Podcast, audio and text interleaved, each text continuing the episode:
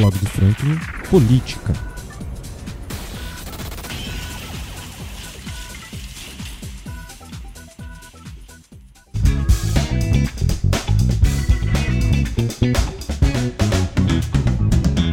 A SEDAI foi embora. A companhia d'água voltou, mas o problema com a conta d'água do Valenciano continua. Depois de um tempo de tarifa única, a tarifa por consumo vem assustando uma parcela da população que foi pega de surpresa com contas que chegam a mais de 400 reais. Na sessão da Câmara Municipal de ontem, não se falou em outra coisa. Dá uma conferida no que os vereadores Ailton Batista e David Nogueira falaram durante seus discursos.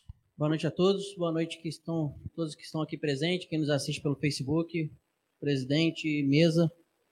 É, o Pedro fez um resumo do que a gente tem que colocar aqui.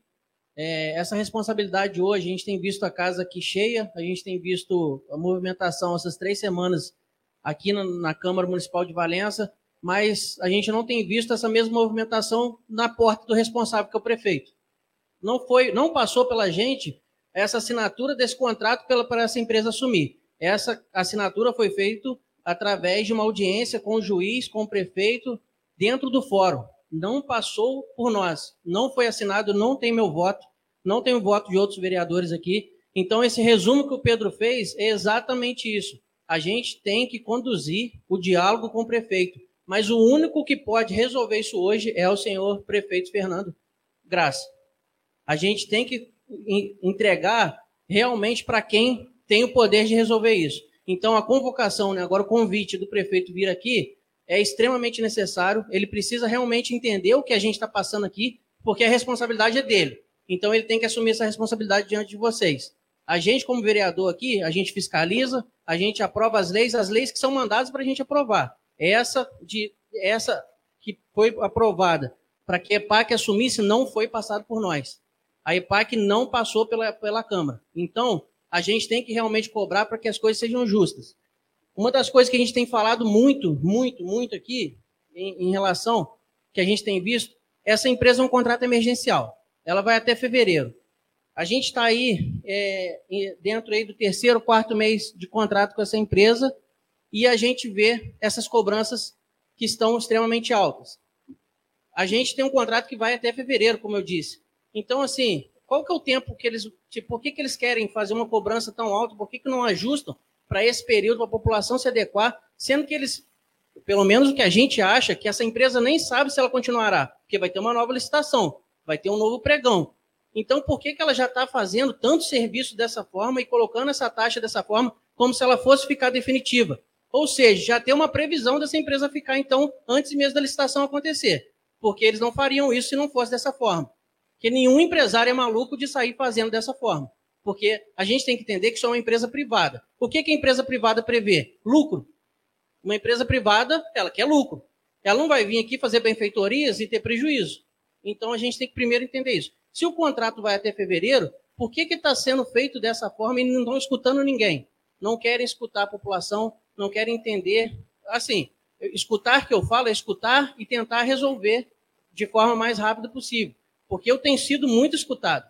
Realmente o Erasmo escuta muito tudo que a gente passa para ele, mas a gente não pode só escutar. O contrato termina em fevereiro. Aí depois que passou fevereiro, quem se endividou, endividou, quem não conseguiu pagar, não pagou, e aí como que vai ficar isso? Então a gente vai continuar nessa luta aqui. A gente tem que ter uma luta por uma coisa que o David fala muito aqui nessa tribuna, que é isonomia.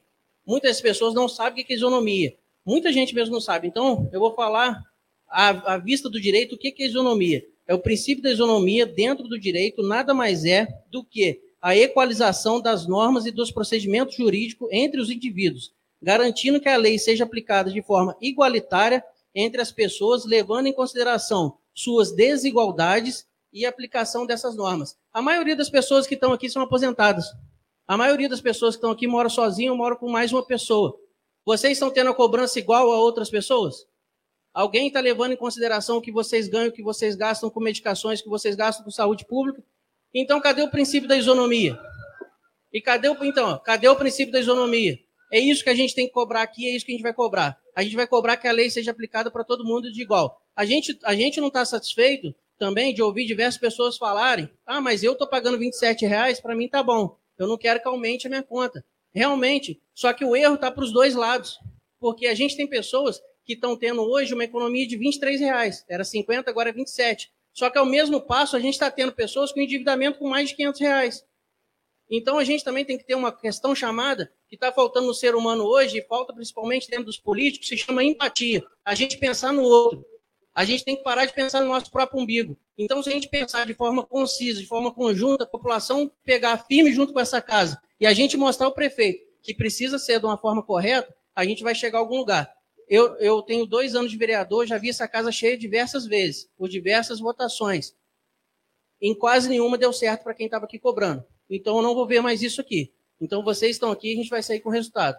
Ah, os, ah, os funcionários públicos vieram aqui buscar um, um, uma reposição salarial de 10%. Sabe quanto eles tiveram? 2,3%.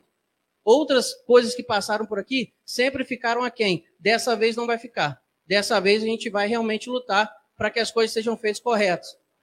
Tá? Então, assim.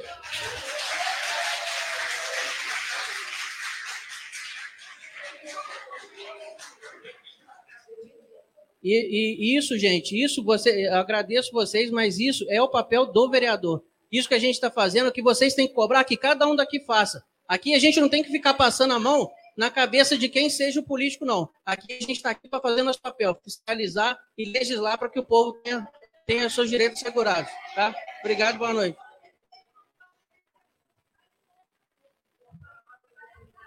E é isso, Vereador, mesmo. evita a manifestação porque está provocando assistência. Aí vai. O, o, o, presidente, eu estou no meio da minha fala. As falas do senhor são sempre, sempre emotivas. O senhor faz as falas senhor emotivas. Eu não estou fazendo nada, eu estou fazendo meu discurso normal. Agora eu vou ser impedido de fazer meu discurso? Tá certo. Continua com a tua palavra.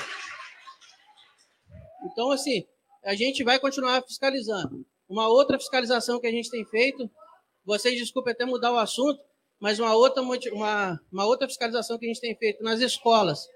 Eu preciso alertar isso aqui também, eu sei que o assunto hoje é sobre a água. A escola, a escola Marieta está uma semana sem luz, numa parte da escola, porque já foi pedido, já pedi várias vezes por essa escola. As maritacas estão com menos fios e nada é feito. A biblioteca da escola está com piolho caindo, não pode se usar a biblioteca da escola por causa de piolho de pombo, por causa da infestação de pombo. Então, peço também ao prefeito que, com certeza, ou ele ou alguém está assistindo essa sessão, para que olhe pela Escola Marieta, está ali hoje, é minha irmã, é minha irmã, professora da Escola Marieta, e ela não tem condições de usar a biblioteca com os alunos dela, porque cai piolho de pombo em cima dos alunos. A insalubridade é isso que a gente está aqui para fazer. O vereador está aqui. E eu não estou inflamando vocês, agradeço a consideração de vocês com o meu trabalho, tá? Eu estou aqui apenas para defender o direito de vocês. Obrigado, boa noite. Ouça agora o discurso do vereador David Nogueira. Boa noite, presidente, senhores vereadores, Assembleia presencial que nos assiste, Assembleia virtual que compõe hoje, junto com, com essa casa, com as pessoas que estão aqui presentes, mais uma noite dessa minha segunda legislatura, que podemos considerar mais uma noite histórica, presidente.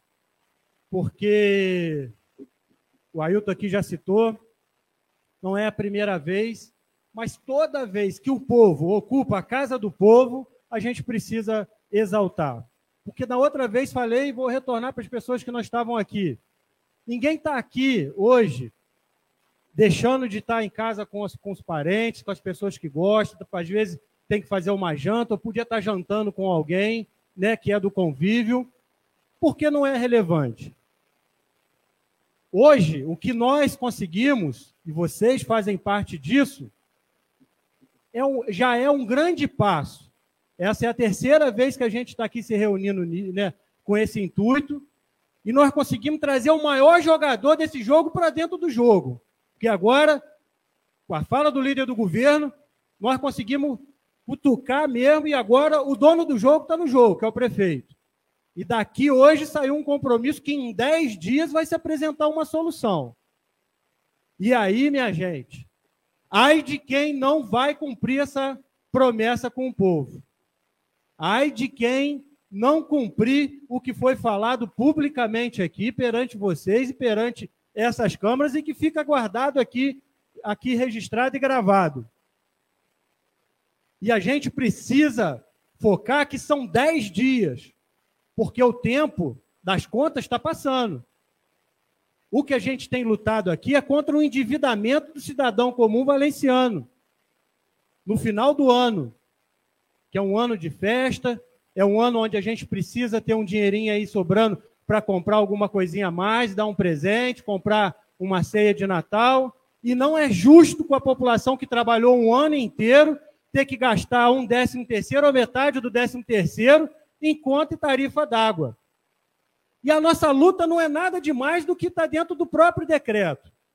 A gente só quer aqui, como disse o vereador Ailton, igualdade de cobrança. A gente só quer aqui que todo mundo seja cobrado de forma justa. A gente só quer aqui um direito que está na Constituição. Ninguém aqui está pedindo para fazer favor ou está pedindo benefício para ele próprio, não. O que a gente quer aqui é uma cidade mais justa para todo mundo.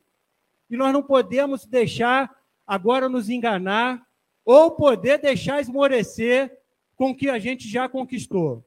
O momento requer que a gente mantenha toda essa articulação que foi feita nesses últimos dias, nas últimas semanas, e que ainda aumente mais. Porque agora a gente está brigando com a maior autoridade do município, que é o, que é o prefeito. E só ele pode modificar essa história que está acontecendo aqui hoje.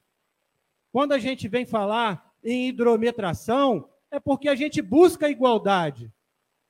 Nós não podemos aqui é criar, e essa casa aqui eu deixo um aviso para os vereadores e para quem tentar, não queiram criar desigualdade entre os cidadãos, porque já, já escutamos aí alguns ventos de que quem está pagando 27 não vai querer pagar 42 ou 49 ou 50. Isso aí é muito triste, porque todo mundo precisa aqui criar é um espírito de unidade e não de desigualdade, não um espírito de separação. Esse contrato é um contrato emergencial. O serviço é do município. O município ainda não entregou definitivamente a concessão, ou a forma, a parceria público-privada, ou criou o SAI, ou qualquer outro serviço. Se faltar dinheiro ali e não cobrir a despesa, a prefeitura tem que pagar. Por quê? E, e, não tem que cair em chantagem também do empresário. Se o empresário falar que vai embora amanhã, se vira, a prefeitura tem que assumir o serviço e dar água para o povo. Ao invés de. Várias e várias cidades da região já pagam no seu carnê de IPTU o serviço de água e vai tocando o serviço. A gente não quer ser tratado diferente, o que a gente só quer é ser tratado de forma igual. O valenciano quer ter paz, presidente. O que está faltando para a nossa cidade é paz. Não tem um dia em que não apareça uma, uma ou outra novidade dessas numa prestação de serviço, Eduardo.